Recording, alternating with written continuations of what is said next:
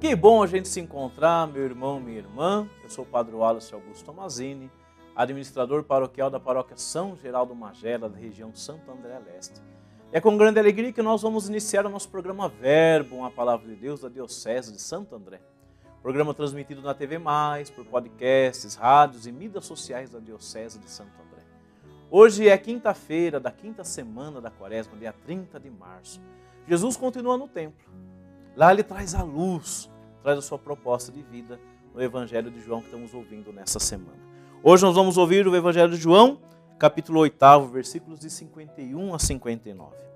Naquele tempo, disse Jesus aos judeus: Em verdade, em verdade eu vos digo: se alguém guardar a minha palavra, jamais verá morte. Disseram então os judeus: Agora sabemos que tens um demônio. Abraão morreu e os profetas também. E tu dizes: Se alguém guardar a minha palavra, jamais verá a morte? Acaso és maior do que nosso pai Abraão, que morreu, como também os profetas? Quem pretendes tu ser? Jesus respondeu: Se me glorifico a mim mesmo, minha glória não vale nada. Quem me glorifica é o meu Pai, aquele que vós dizeis ser o vosso Deus. No entanto, não o conheceis, mas eu o conheço e se dissesse que não o conheço, seria um mentiroso como vós. Mas eu conheço e guardo a sua palavra. Vosso pai Abraão exultou por ver o meu dia. Ele o viu e alegrou-se. Os judeus disseram-lhe então: Nem sequer cinquenta anos tem e vistes Abraão? Jesus respondeu: Em verdade, em verdade vos digo: antes que Abraão existisse, eu sou. Então eles pegaram em pedras para apedrejar Jesus, mas ele escondeu-se e saiu do templo. Meu irmão, minha irmã, Jesus continua dialogando com os fariseus, os mestres da lei, os doutores da lei.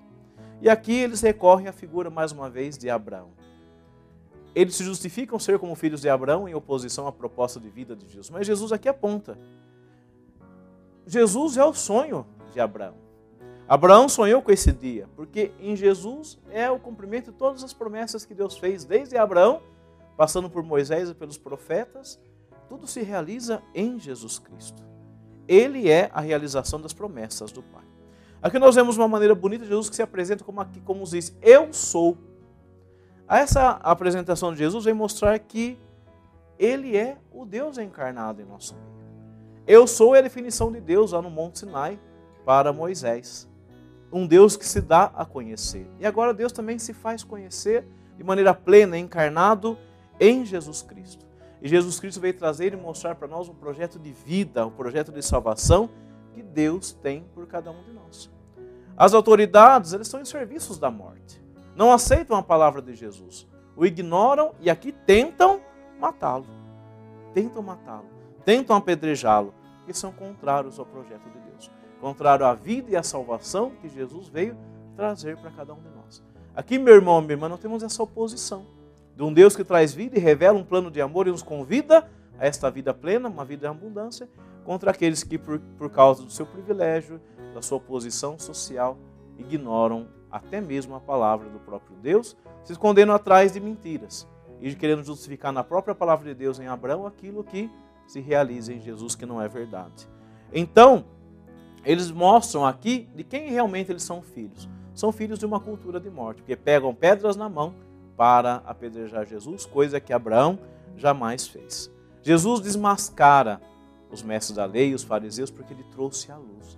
E diante da luz, nada obscuro fica escondido. Tudo é revelado. Jesus revela o projeto de Pai e revela a cultura de morte, a maldade do coração, no coração da, maldade contida no coração daqueles homens e daquelas mulheres. Vamos assumir nós um compromisso de vida. E aqui Jesus sai do meio deles. Por quê? Porque a vida de Jesus, ela é doada. Ela não é tirada. Jesus doa a sua vida livremente por amor a cada um. Por isso que ele sai no meio desses homens quando tentam matá-lo. Porque a vida dele é dada com coragem por amor a cada um de nós. Então dai-nos, Senhor, a graça de podermos ser filhos verdadeiros e podermos viver intensamente esse projeto de amor do Pai numa cultura de vida.